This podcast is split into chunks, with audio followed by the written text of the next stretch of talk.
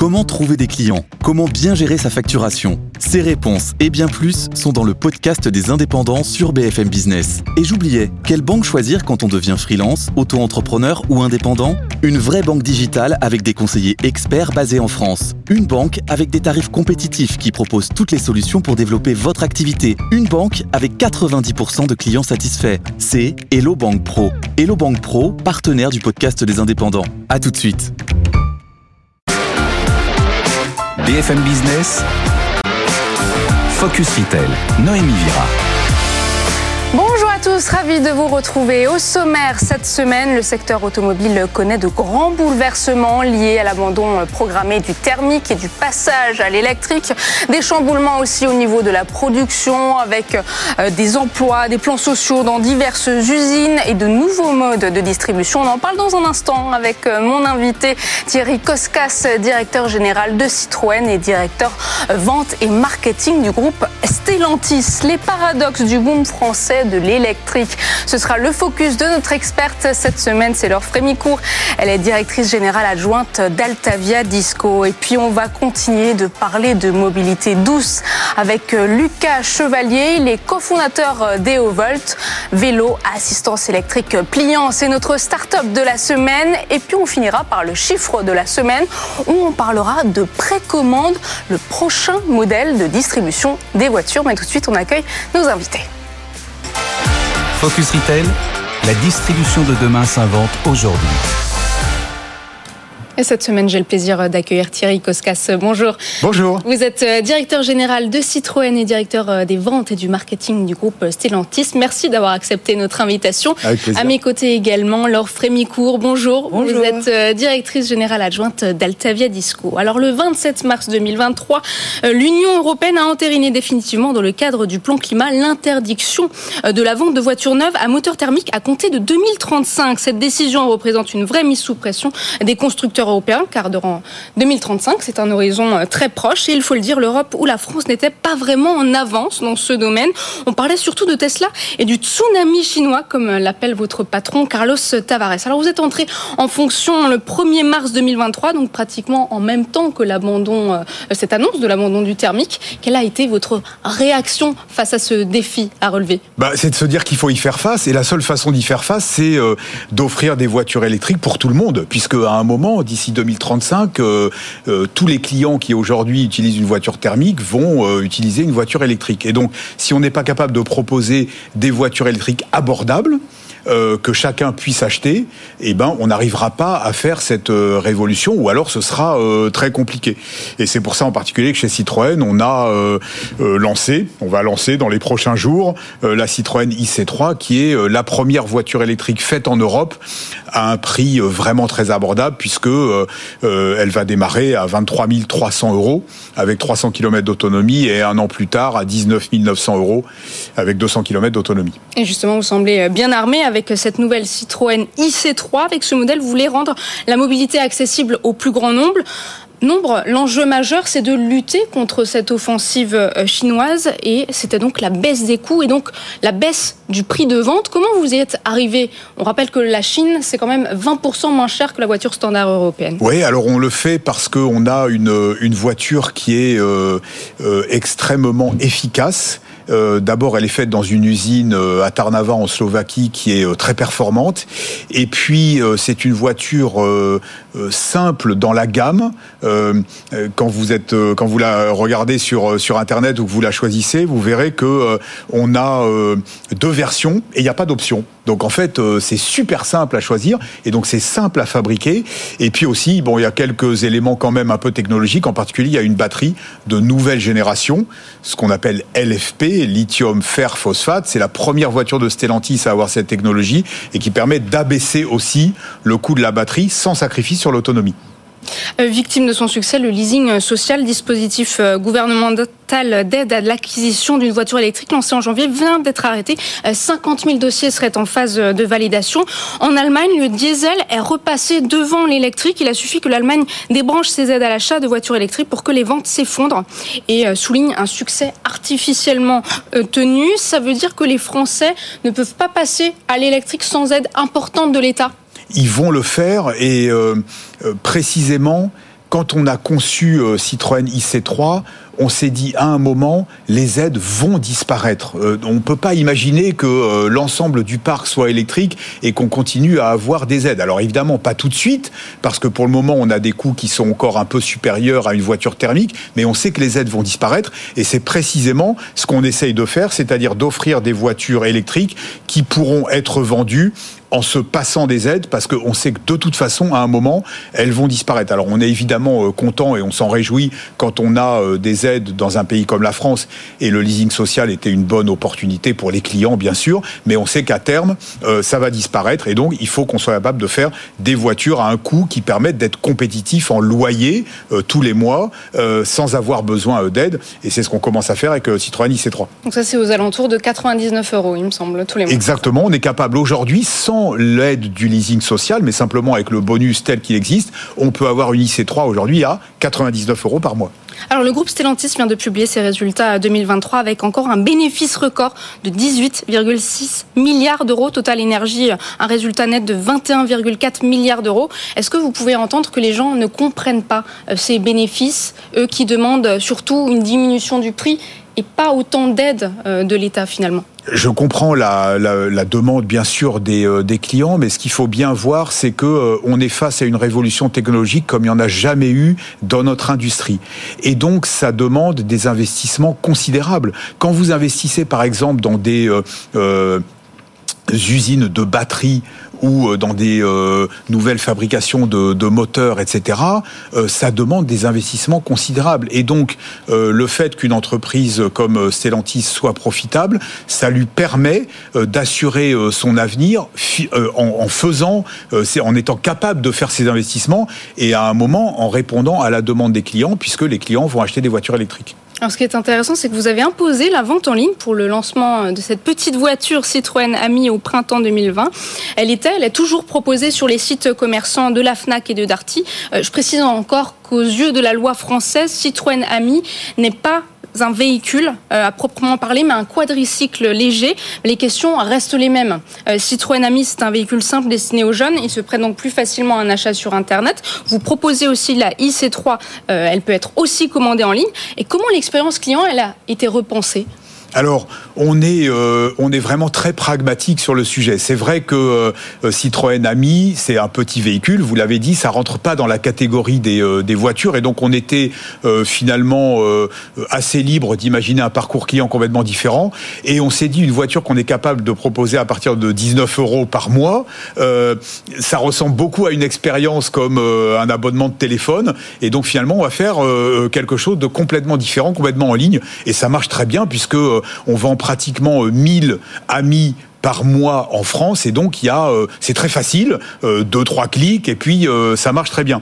Pour les, les, voitures classiques je dirais comme Citroën IC3 on donne la possibilité au client de faire ce qu'il veut. C'est-à-dire il peut avoir un parcours en ligne il peut avoir un parcours chez le concessionnaire et il peut avoir un mix des deux. C'est-à-dire qu'il peut commencer en ligne je configure ma voiture etc mais après je veux quand même l'essayer donc je vais quand même aller chez le concessionnaire et puis après je peux finir mon parcours chez le concessionnaire ou euh, en haut en ligne. Donc on essaye d'avoir des parcours qui sont euh, complètement multicanal entre le digital et le physique. Mais parce que l'expérience euh, physique, elle reste très importante pour beaucoup de clients. Donc le conseil à la clientèle, il passe à la trappe parce qu'on a quand même besoin d'un accompagnement personnalisé de conseils quand on fait un achat aussi important. Bah, vous savez, il y a encore beaucoup de clients qui veulent aller chez leur concessionnaire.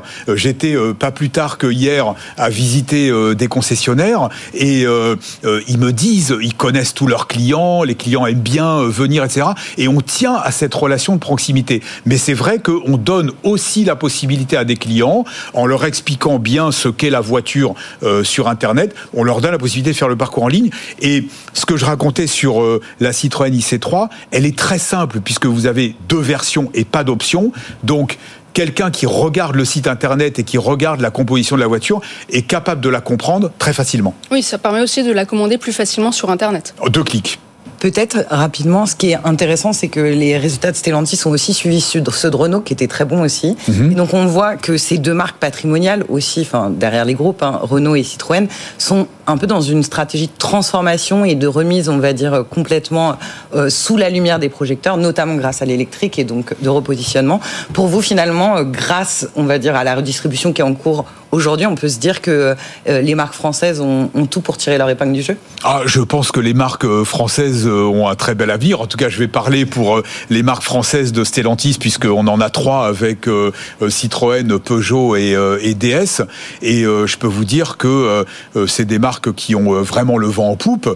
Euh, je parle pour la mienne, on est vraiment en plein renouveau euh, parce que on est parti dans une stratégie d'électrification, parce qu'on renouvelle notre expérience client et on, voit bien. Alors on a la chance aussi de faire partie d'un groupe Stellantis qui est un groupe très fort et donc on bénéficie de l'ensemble des synergies. Mais les marques françaises ont le vent en poupe.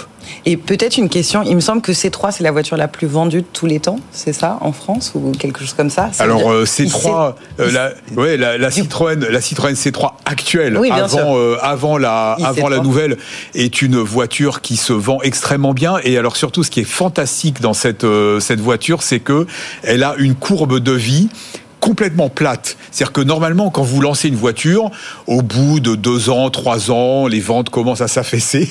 Ça n'a jamais été le cas sur la Citroën C3. Elle plaît autant que quand elle est sortie euh, il y a six ans.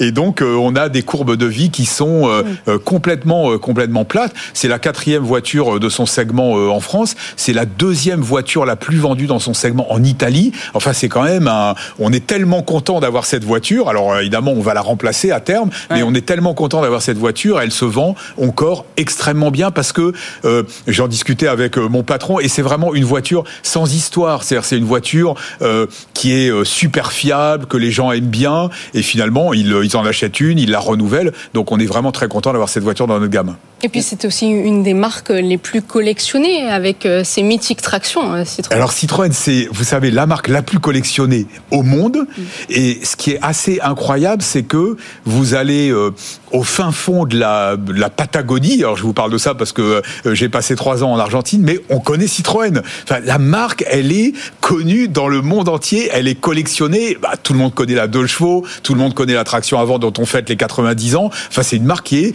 euh, vraiment connue mondialement. Et on va continuer de parler euh, du boom de l'électrique dans le focus. Ça fait maintenant 4 ans que ce marché est en plein boom. Alors, selon vous, est-ce que l'électrique va gagner durablement du terrain? En tout cas, on peut l'espérer et surtout, on peut voir que les chiffres cette année sont assez parlants, vu qu'avec plus de 328 000 immatriculations électriques en 2023, on a atteint à peu près 16,5% de part de marché euh, cette année. Pourtant, la réalité, c'est que derrière, euh, en effet, cette euh, réalité chiffrée, il y a quand même des tensions, il y a des paradoxes sur le marché de l'électrique euh, dont il faut avoir conscience. Et le, premier, c'est que même si les ventes n'ont jamais été aussi importantes, néanmoins l'intention d'achat est plutôt en recul en 2023, puisqu'on considère de 5 points, il me semble à peu près, il y a un quart des Français qui se disent prêts à acheter de l'électrique. Donc on peut se dire qu'il y a quand même des réticences. Ces réticences, elles sont toujours un peu les mêmes. Le coût d'achat trop élevé, malgré les aides gouvernementales, on va en reparler. Euh, mais aussi euh, la peur de ne pas avoir de bornes, l'autonomie, etc. Et puis on va dire quelque chose d'un peu plus diffus du type, euh, oui, on ne sait pas trop si cette technologie a fait ses preuves, donc un peu une angoisse, on va dire, de la nouveauté. Ce qui est paradoxal par rapport au prix, c'est que finalement, les gens qui ont switché, eux, disent que c'est le prix qui les a fait switcher, à la fois prix d'usage et prix d'achat. Donc c'est la combinaison des deux. Et la question justement qu'on se posait tout à l'heure, c'est est-ce que c'est pas soutenu artificiellement par euh, euh, tous ces bonus écologiques, ce leasing social aussi? Bah, Tout à fait, c'est en tout cas la question qu'on peut se poser. On considère qu'à peu près le bonus écologique, c'est 4000 euros en 2024 sur un, véhicule électrique. Le leasing social, donc qui a été arrêté au, bout de moins de deux mois euh, parce qu'on avait déjà dépassé, enfin doublé, on va dire, le, nombre prévu de, de véhicules sponsorisés. On peut se dire qu'en fait, la question se pose parce qu'en Allemagne, en effet, l'arrêt des bonus a quand même mis un coup d'arrêt, on va dire, euh, à la production enfin, et à, l'achat. Donc euh, on va voir, mais euh, en tout cas, le, sujet reste tendu. Et j'aimerais vous faire réagir là-dessus, justement, Thierry Koskas, votre patron, Carlos Tavares, a fait parler lui en, en ce début d'année. On a l'impression qu'il y a un désamour de l'électrique. Est-ce que, selon vous, l'avenir du véhicule électrique va se rejouer en 2024 en fonction de ce qui va sortir des urnes aux élections européennes? Et puis aussi en fonction euh, des élections présidentielles américaines bah, on fait pas de, politique fiction, mais je pense que de toute façon, euh, le mouvement est là et on va pas l'arrêter. On va pas l'arrêter parce que d'année en année, d'abord, on vend de plus en plus de, voitures électriques, euh, qu'elles deviennent de plus en plus abordables. Et on sait bien qu'effectivement, il y aura moins d'aides dans le futur. Mais quand on parlait, par exemple, du coût d'usage, moi, vous savez, je roule au quotidien avec une voiture électrique, je la recharge chez moi à la maison. Ça me coûte à peu près 3 euros au 100 km. Si je faisais la même chose avec une voiture à essence, ça me coûterait 14 ou 15 euros au 100 km. Donc il y a quand même un vrai bénéfice dans le coût d'usage. Et vous parliez des, des bornes de recharge. Franchement, aujourd'hui, il y a des bornes partout, dans toutes les stations-service. Euh, quand j'ai fait l'autre fois, j'ai fait un, Paris-Lyon euh, avec ma voiture, avec ma Citroën IC4 euh, pour aller voir mes concessionnaires. bon, je me suis arrêté deux fois, dix minutes, j'ai rechargé, mais c'est une expérience qui est simple. Donc il y a le, il faut démystifier l'expérience électrique. Donc je pense que le mouvement est là et on va pas l'arrêter. Bon, après au niveau des bornes de recharge, là je vous rejoins pas totalement parce que j'étais dans le sud de la France et j'ai eu du mal à trouver ah, vous bornes de recharge. peut-être qu'il faut utiliser. C'est un autre sujet. Il faut peut-être utiliser notre système de navigation pour que vous les trouviez. C'est vrai qu'on a beaucoup parlé euh, de mobilité électrique. On va désormais rajouter un autre mode de déplacement, le vélo assistance électrique pliant. On accueille euh, sur ce plateau Lucas Chevalier. Bonjour. Bonjour. Vous êtes euh, cofondateur de la marque EOVolt, créée en 2017. Alors vous assemblez environ 1200 vélos à assistance électrique à la main dans vos ateliers de Géna en région lyonnaise et les revendez dans environ 600 points de vente dans toute l'Europe. C'est vrai qu'il y a eu une explosion de la demande et de l'offre post-Covid et puis le marché s'est contracté au second euh, semestre 2022. Certaines marques iconiques ont même cessé d'exister. Qu'est-ce qui fait qu'aujourd'hui, vous, vous êtes euh, encore là? Qu'est-ce qui fait votre différence? Ben, je pense que la première raison qui fait qu'on est encore là, c'est la singularité de notre offre, euh, parce qu'en fait, nous et Volt, on est vraiment spécialisé dans la conception, euh, la fabrication et la distribution de vélos électriques pliants. Donc, c'est vraiment le pliage de nos vélos qui est la fonction qui détermine l'achat euh, chez nos clients. Euh, donc, évidemment, on va parler d'intermodalité. On pense au vélo taf, on passe, on pense à pouvoir prendre le train avec son vélo, mais également sa voiture. Où, en fait, nous, on fait pas la guerre en frontal, notamment aux voitures. je tiens à le préciser. Euh, parce qu'on a beaucoup de nos clients qui, prennent les vélos en fait pour partir également au week-end. Donc on a tout, ces, tout ce sujet euh, loisir en fait. On a beaucoup de clients qui sont propriétaires de, de camping-cars ou de bateaux. Et, euh, et je pense que c'est vraiment notre spécificité, notre singularité qui fait qu'on est encore là aujourd'hui. Et justement, je trouvais que vous alliez bien comme invité avec un constructeur automobile parce que vous incarnez la mobilité douce, mais aussi en raison de cette intermodalité. Est-ce que vous pouvez nous expliquer? Bien sûr, ben, la, la promesse, elle est simple. En fait, euh, nous, euh, on vient réfléchir sur les, euh, sur les modes de déplacement hein, de, des, des, Français, mais des Européens de manière générale, donc les usages. Et on est persuadé qu'aujourd'hui, le vélo électrique, c'est l'une des meilleures façons de se déplacer dans les villes, notamment dans les grandes agglomérations et dans les centres-villes. Cependant, pour des déplacements euh, plus longs, hein, quand on parle, dès lors qu'on parle de plusieurs centaines de kilomètres, euh, on sait que évidemment le train est, est, une manière de se déplacer et euh, de pouvoir amener son vélo avec soi euh, et faire le dernier kilomètre. Euh, on trouve que c'est une promesse qui est qui est sympa et puis en plus il y a ce côté un peu magique de partir de chez soi, d'aller jusqu'à une gare, de rentrer dans le train. On a des collaborateurs, donc nous on est basé à côté de Lyon, on a des collaborateurs qui viennent de Paris, qui prennent leur vélo, qui vont jusqu'à la gare de Lyon, qui s'arrêtent à la gare une fois arrivés à Lyon et qui viennent jusqu'à jusqu'à notre notre site. Donc euh, il y a ce côté un peu féerique euh, autour du, euh, du vélo partout avec soi. Et justement, on peut commander vos vélos et les accessoires sur le site marchand. On peut se faire livrer ces accessoires à la maison. Et le vélo assistance électrique, c'est en click and collect. Il faut aller le chercher en magasin. Quels sont les prix et expliquez-nous pourquoi ce choix? Alors ça, c'est sur, le, c'est sur le, la verticale du réseau de distribution. Nous, on a toujours, euh, on a toujours basé notre business model sur un business en B2B2C. Donc on s'appuie dans toute l'Europe. Il euh, faut savoir qu'on est une marque, bien qu'on soit une marque française, euh, on fait à peu près 75% de notre chiffre d'affaires hors de la France. Et donc, on s'est appuyé depuis le, le, jour 1 sur un réseau de revendeurs spécialisés, euh, donc des magasins de vélos euh, spécialisés. Et ces, euh, et ces magasins, ils sont là puisqu'ils se doivent euh, d'apporter un service à la fois avant-vente. Euh, donc, euh, on parle d'essai, on parle de conseils. Hein, les gens veulent monter sur les vélos, les essayer. Et puis, on va également parler de service après-vente puisque un vélo, ça s'entretient. donc, il y a des choses qui se changent, les plaquettes de frein, les pneus, il peut, ça peut arriver d'avoir une crevaison. Et donc, on veut avoir un point de service en local pour nos clients pour qu'ils n'aient pas à se préoccuper de ça. Alors Ouais, peut-être que d'ailleurs tout le sujet, on va dire de l'à côté du vélo, il est assez critique, on va dire dans le choix du switch au vélo, que ce soit euh, peut-être le pliage qui permet de résoudre la question du rangement et peut-être aussi du vol. du vol Mais la question de l'entretien, en effet, qui reste une problématique assez forte sur les vélos électriques. Donc, euh, comment vous arrivez à gérer tout ça ben, Alors l'entretien euh, des vélos, nous, on a toujours eu cette vision où on a à, concevoir des vélos avec le moins d'entretien possible. Euh, donc on parle de maintenance free.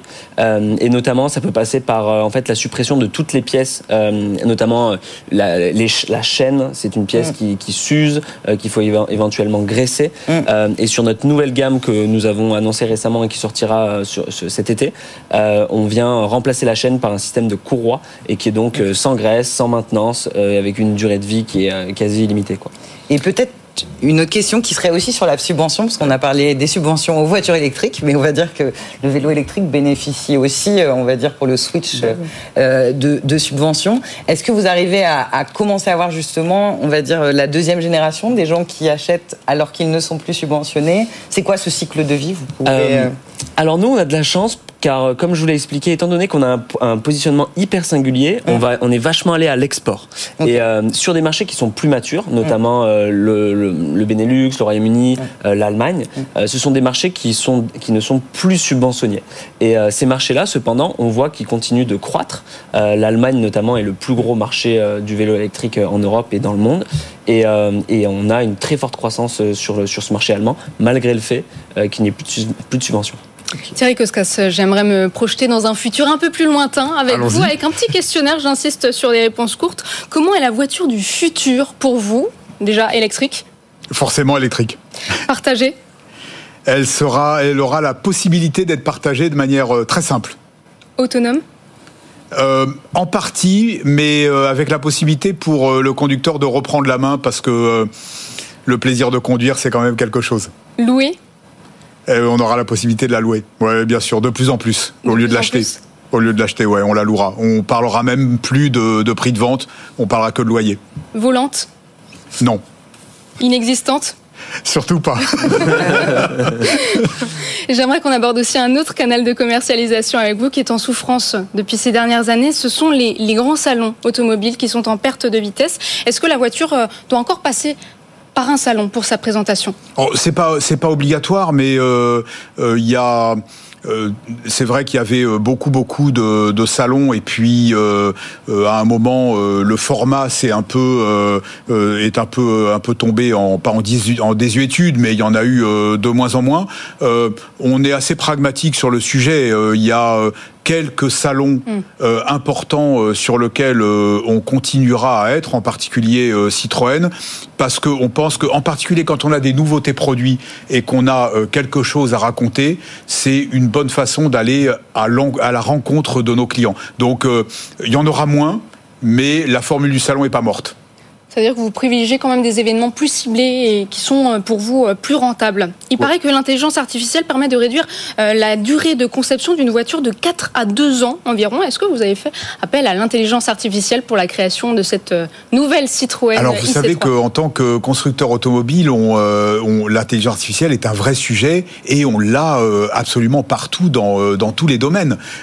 dans la conception des voitures, bien entendu, à l'intérieur aussi pour le client euh, pour que, euh, par exemple, il puisse dialoguer avec sa voiture euh, de manière simple, etc. Mais également, tout ce qui est la chaîne de, distribution peut aussi bénéficier de l'intelligence artificielle. Par exemple, quand vous appelez aujourd'hui un centre de relations clientèle pour demander un renseignement sur bah, l'autonomie de telle voiture, etc., aujourd'hui, les agents qui répondent pour Citroën peuvent être aidés par l'intelligence artificielle et ça leur permet simplement d'être plus pertinents dans les réponses qu'ils proposent. Donc il y a l'intelligence artificielle, elle est présente à tous les niveaux dans l'industrie automobile.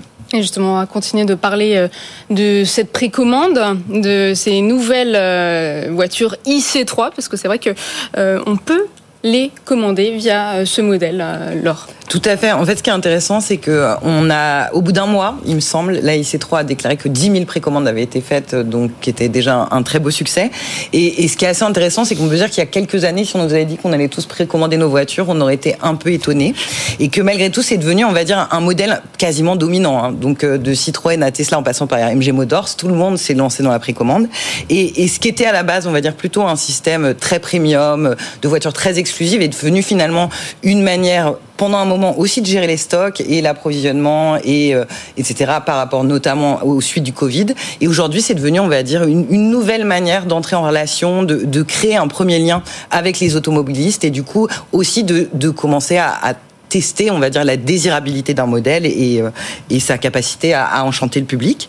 Euh, on peut, euh, par rapport à, à, la précommande de Citroën, aussi mettre en, parallèle ce qui est en train de faire Renault par rapport à la, à la, R5 électrique qu'ils sont en train de lancer, avec donc le R5 AirPass qui là est même carrément un coupe-fil. Donc on vient acheter, on va dire, un, un espèce de, de coupe-fil non remboursable à 150 euros et qui nous permet de précommander en avant-première. Donc on se dit que finalement c'est logique de distribution un peu expérientielle, un peu différentes. Euh, elles, sont en train de, de réinventer là aussi euh, le, le, modèle de distribution de l'automobile. Voilà, toujours plus loin dans le marketing de la distribution à nouvelle génération. Lucas Chevalier, euh, votre vélo, une fois plié, se déplace comme une petite valise. Est-ce que ce sera aussi le cas de votre nouvelle gamme Pro en 2024 Ouais, bien sûr, ce sera le cas. Il y a un vrai enjeu, nous, de pour, comment on déplace le vélo une fois plié, hein, notamment quand on, on s'imagine sur les quais d'une gare ou d'un métro. donc en fait, nos vélos, une fois pliés, on peut les pousser et ça permet de de, passer d'un wagon à un autre, puis le ranger dans les, dans les emplacements euh, prévus pour les bagages.